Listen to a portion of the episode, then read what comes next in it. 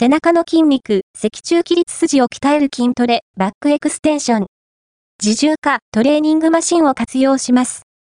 ここでは、筋トレ初心者向けに、バックエクステンションの効果を高める、正しい、フォームとやり方、背筋をしっかり鍛えるコツを解説します。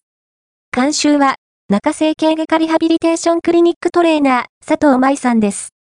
バックエクステンションはどこに効く？鍛えられる筋肉部位バックエクステンションは、以下の筋肉を鍛えることができます。脊柱起立筋、メイン、大臀筋ハムストリングス腰痛には効く？腰痛予防のためにバックエクステンションを行うのはあまりお勧めできません。慣れていない場合、腰を反りすぎてしまい、腰痛悪化の原因につながる可能性があります。自重バックエクステンションの正しいやり方やり方うつ伏せで横になる頭の上に手を添え、足は肩幅の半分開く体を反らす。同時に、足を、同時に少し上げる動画でも動きをチェックしてみましょう。バックエクステンションで腰が痛くなるのはなぜ？筋トレ、バックエクステンション以外でも、日常生活での姿勢不良が原因となり、痛くなりやすいことがあります。闇雲にやるのではなく、自分の症状がバックエクステンションをすることに改善できるのか、予防できるのかということを専門医に相談することが腰痛対策になるかと思います。バックエクステンションは何回やればいい？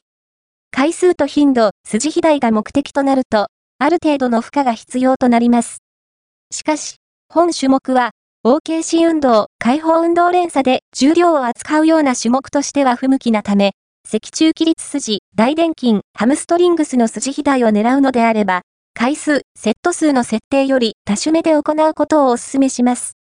OKC、 open kinetic chain と CKC、 closed kinetic chain とは、筋トレ用語、バックエクステンションの効果が出ない人が見直すべきポイント背中は鍛えにくい部位なので、バックエクステンションも、フォームや動作を間違えると、効果が出にくくなります。